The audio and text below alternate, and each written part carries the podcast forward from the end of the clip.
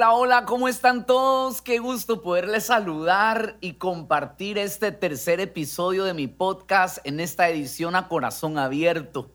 Yo de verdad estoy muy contento porque me regalan este espacio, me prestan sus oídos, su corazón dispuesto para tener estas pláticas y estas conversaciones que nos llevan a una reflexión profunda y que nos permiten volvernos mejores personas, porque la intención de este podcast es abrir el corazón, que puedas reflexionar y te puedas volver una mejor persona en esta tierra. Te vuelvas un mejor hijo, mejor esposo, mejor empresario, trabajador, pero por sobre todo mejor hijo de Dios.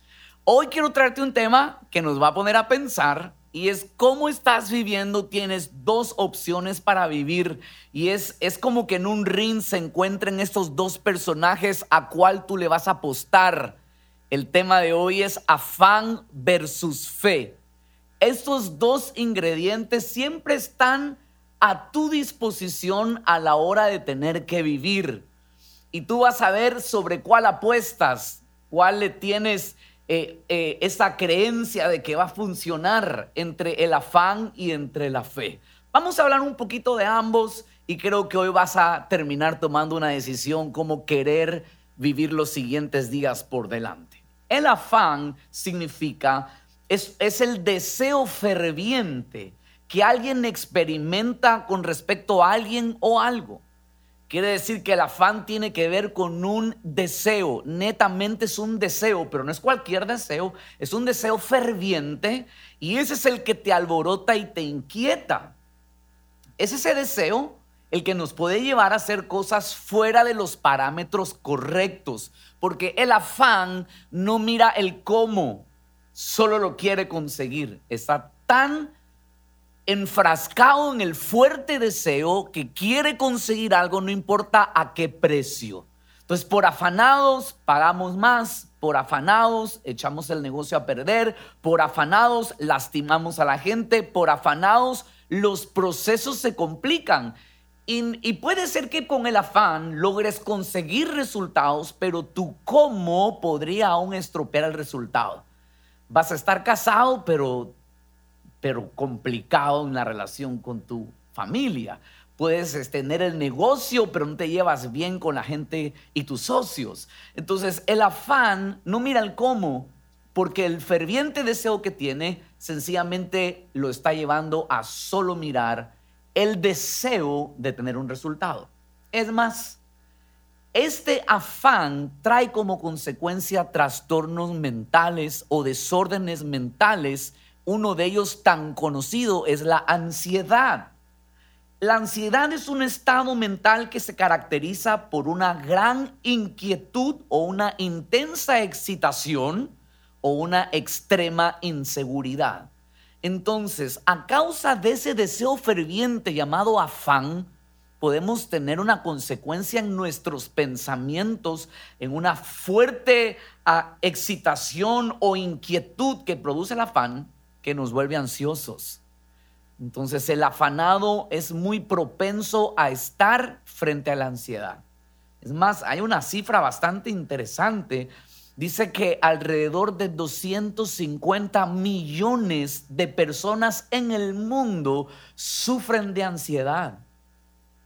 Y la ansiedad es el resultado de haber vivido o tratar de conseguir las cosas por el afán. Entonces el afán es un deseo ferviente, a diferencia de la fe.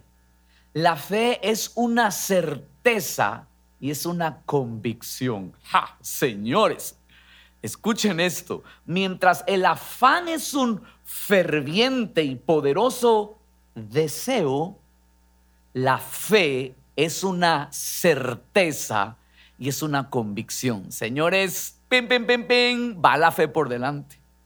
Porque mientras el afán solo es un wish, solo es un deseo, solo es un anhelo, la fe nos encamina a que tú puedas tener la certeza de lo que esperas y tener la convicción de lo que no se ve.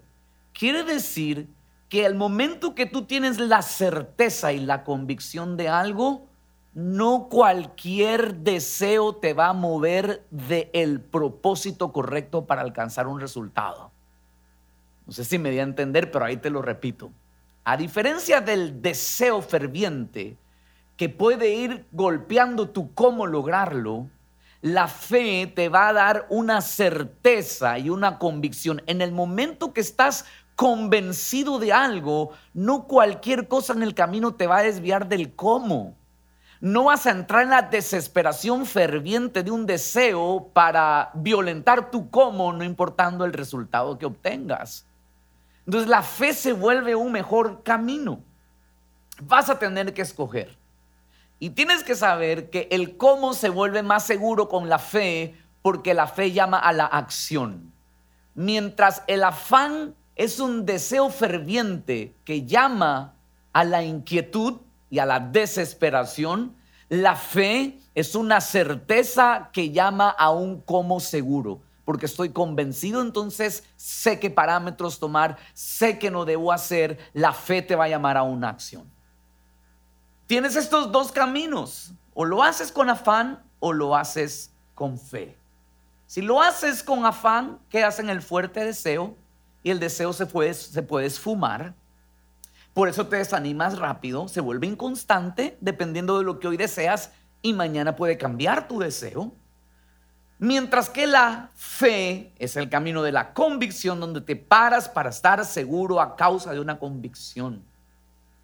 ¿Qué camino vas a tomar? Tú debes hoy decidir, pero la humanidad está bajo los sufrimientos de padecer de ansiedad a causa de estar decidiendo por el afán. Quiero hablarte de un ejemplo que Jesús le dijo a sus discípulos y a las multitudes que los llevó a meditar. Y esto está en Mateo capítulo 6 y verso 25 en adelante. Déjame leerte esta porción. Mateo capítulo 6 y verso 25 en adelante dice así, por tanto os digo, no os afanéis, por favor escuchen el consejo de Jesús, no os afanéis, no tomemos ese camino, no nos afanemos por nuestra vida, que habemos de comer o que habremos de beber, ni por vuestro cuerpo que habremos de vestir, que son realidades naturales del ser humano, todo el ser humano tiene la necesidad de comer, tenemos que vestirnos, tenemos que vivir. Y estas son las cosas que nos producen afán. El deseo de querer tener estas cosas se vuelve tan ferviente, eso es afán. Pero Jesús dice, no se afanen, no es la vida más que el alimento y el cuerpo más el vestido, más que el vestido. Y pone un ejemplo, dice, miren las aves del cielo que no siembran, ni ciegan, ni recogen en granero, pero que vuestro Padre Celestial las alimenta. ¿No valen ustedes mucho más que ellas? Miren el ejemplo que pone. Pone el ejemplo de las aves. Las aves son esos animalitos tan inofensivos que cantan por la mañana, que se ponen algunos de ustedes en el filo de su ventana. Eh, yo nunca voy a olvidar, eh, en una época teníamos un vidrio en nuestro cuarto, que era un vidrio espejo. Entonces teníamos un pájaro que le encantaba verse, era narcisista, y le encantaba picotearse el mismo frente a la imagen de él en nuestro espejo. Y seis de la mañana el cóndigo, el bendito, ¿verdad? Se ponía taca, taca, taca. Yo no sé, pero los, las aves viven relax. Usted las ve en el parque, usted las ve en las plazas, las ve en las calles, en los colegios. Pero hay una una realidad de las aves. Ellas no pueden sembrar, no pueden cosechar y no pueden guardar.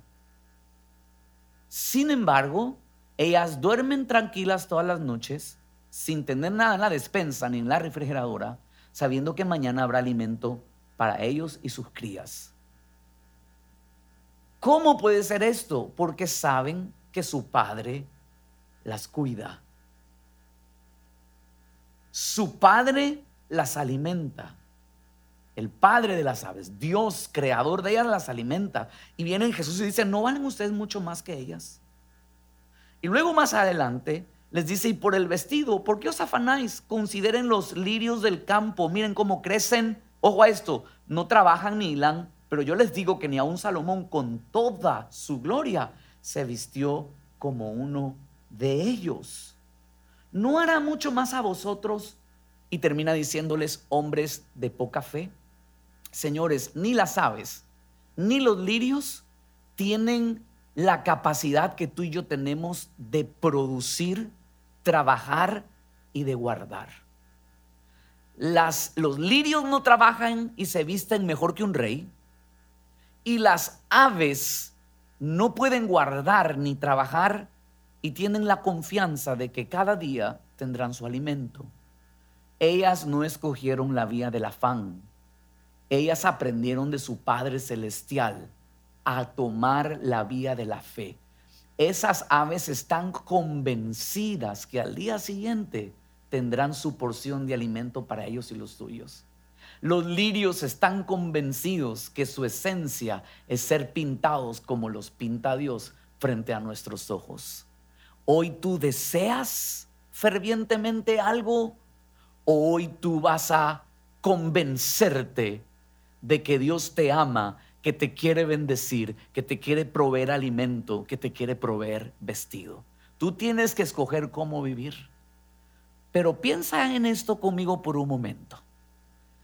Tú y yo tenemos una ventaja a diferencia de los lirios y de las aves. Tú y yo podemos trabajar, tú y yo podemos cosechar y tú y yo podemos guardar. Es decir, que les llevamos ventaja.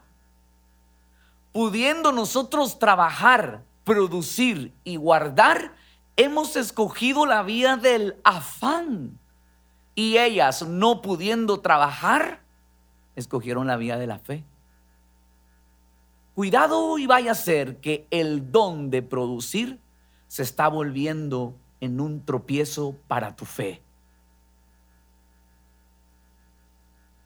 Porque a lo mejor cuando no tenías nada, como algún día el ave se acostó sin saber qué comería y el lirio a saber cómo se pintaría, y tenían la fe de que habría la provisión y el vestido, igual eras tú cuando no tenías. Cuidado y la capacidad del cielo de producir está trastocando el elemento más importante para alcanzar buenos resultados, que es la fe. Es la fe. Tú y yo tenemos una ventaja. Dios nos dio la capacidad de producir, de cosechar y de guardar.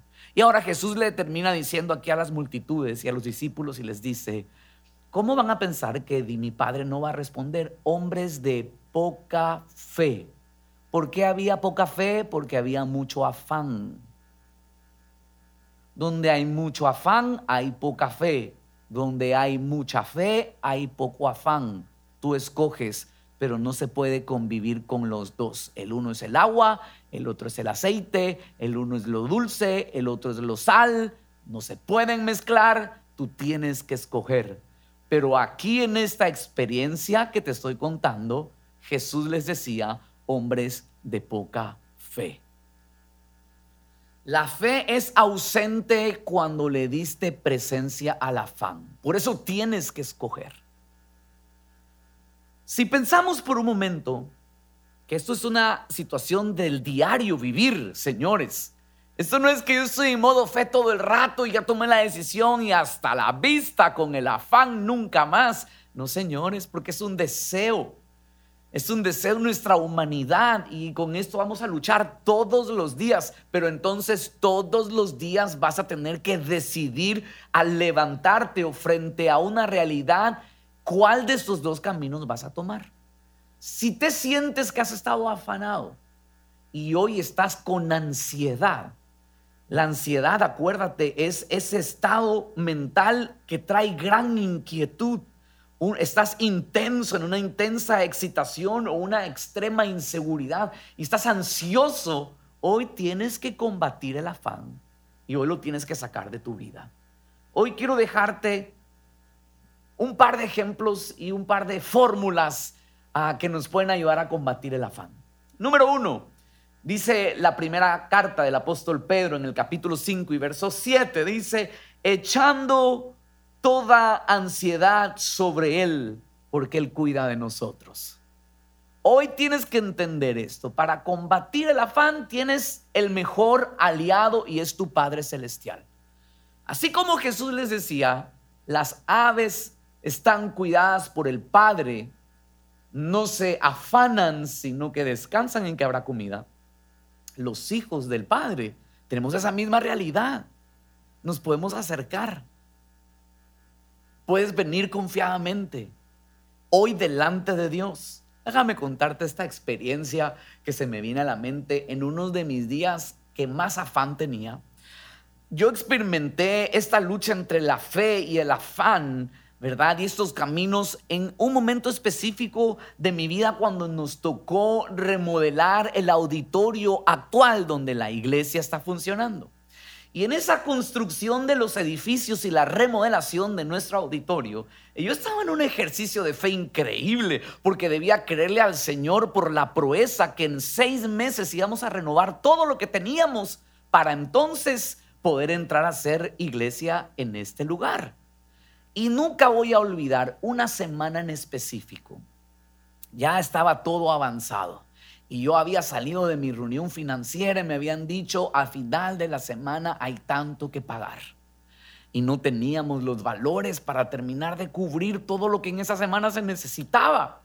Yo siempre estaba en modo fe, pero ya llegó un momento, recuerdo que ese día yo ya estaba en modo afán, estaba con ese deseo y esa ansiedad dentro de mí era un jueves y al día siguiente había que cumplir con las responsabilidades. Yo me recuerdo que le dije al equipo de los arquitectos, ustedes tranquilos, sigan, mañana se cubre. Y esa carga me la llevaba yo encima. Y recuerdo que ese jueves por la noche estaba yo aquí mientras estábamos adecuando y arreglando. Recuerdo que habían hermanos que venían a ayudarnos un poco con la limpieza. Y recuerdo que mientras yo tenía un par de hermanos de la iglesia que les estaba mostrando la, la edificación y los espacios, entré a un espacio, era un aula de niños, y había una persona mayor que estaba en una esquina sentadita. Y cuando estaba ahí sentadita, como botadita en una esquina, de repente se para y se levanta y me dice, pastor, yo quiero hablar con usted un ratito. Pero la verdad yo estaba ocupado con estas personas que les estaba mostrando el edificio. Y le dije, mire, espéreme un ratito, con mucho gusto, ya mismo conversamos. Yo había hecho una oración y le había hecho, Señor, yo ya no puedo más. Esto es tuyo, tú vas a tener que respaldar. Me acuerdo que pasaron las horas y al final de la jornada se me vuelve a acercar este viejito, dicho con mucho cariño. Se me acerca este abuelito y me dice, pastor, mire, yo quería traerle mi promesa de fe, mi contribución para la obra aquí en la casa del Señor. Y se saca del bolsillo un sobre Manila y me lo pone en las manos. A mí el corazón me empezó a latir muy fuerte. Yo en ese ratito quería salir corriendo, ¿verdad? A un lugar donde no me miren, abrir el sobre y decir, Dios mío, ¿cuánto hay por lo que necesitamos? ¿Y qué creen que hice? Exactamente eso. Me di la vuelta, me fui disimuladamente, llegué hasta el baño y dije, Señor, por favor, tú vas a proveer, ¿verdad? Yo al abuelito que lo encontré tirado en la esquina de, de una de las aulas que quería hablar conmigo, él finalmente era el milagro que yo estaba esperando. Y para hacer la historia corta, en ese sobre Manila era justo la cantidad que necesitábamos para saldar todo esa semana nunca más lo he vuelto a ver a ese abuelito. Nunca más lo volví a ver. No sé si fue un ángel quien me envió el Señor. Pero lo que te quiero decir es que si Dios cuida de las aves y si Dios cuida de los lirios, cuentas con Él para ayudarte.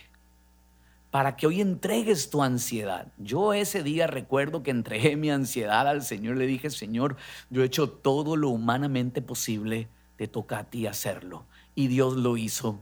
Dios lo hizo así como lo quiere hacer también en tu vida. Por eso cuentas con Dios. La fórmula que te quiero dejar para concluir esto está en Filipenses capítulo 4 y verso 6. Por nada estéis afanosos, si no sean conocidas vuestras peticiones delante de Dios en toda oración y ruego con acciones de gracias. Y la paz de Dios que sobrepasa todo entendimiento, guardará vuestros corazones y vuestros pensamientos en Cristo Jesús. Cuando te acercas al Señor, esta es la fórmula, oración más gratitud, el resultado será paz. Cuando uno ora, presenta tus peticiones al Señor y le sumas acciones de gracias, se va el afán y llega la paz. Oración más gratitud es igual a la paz de Dios. Toma esta fórmula para tu vida cuando te sientas ansioso. Ven delante de Dios. A Él le gusta que pongamos nuestra ansiedad y nuestro afán delante de Él. Porque Él puede cambiar el afán por su paz. Y la última que te dejo está en Proverbios 12 y verso 25. Proverbios 12 y verso 25 dice así. La congoja en el corazón del hombre lo abate. La congoja es la ansiedad. La ansiedad en el corazón del hombre lo abate, mas la buena palabra lo alegra. Señores, ¿qué palabras son las que estás escuchando? Si solo escuchas palabras de calamidad, de desbarates, de problemas, de pleitos, de guerras, de faltantes, de escasez, entonces solo tendrás congoja en tu corazón. Pero la congoja realmente no ayuda al hombre, pero si nosotros permitimos que en vez de la congoja entre la buena palabra, el resultado es la alegría. Se va el afán, se va la congoja y entra la alegría. La mejor palabra que puedes recibir es la palabra de tu Padre Celestial. El mismo Padre que alimenta las aves y que pinta los lirios, es el mismo Padre que tiene una buena palabra para sacarte de la ansiedad, sacarte del afán, darte su paz y darte una alegría para que empieces a vivir hoy diferente. Escoge la fe en vez del afán y tendrás mejores resultados. Una alegría compartir contigo este tercer episodio de mi podcast a corazón abierto. Ahí donde estás, solo déjame orar por ti. Señor, quiero pedirte que la palabra que hoy hemos recibido sea una palabra que no la ahogue el afán, sino que dé abundante fruto a causa de un accionar que tiene que ver con la fe y no con un deseo. En el nombre de Jesús, amén y amén. Conmigo hasta la próxima. Que el Señor te bendiga.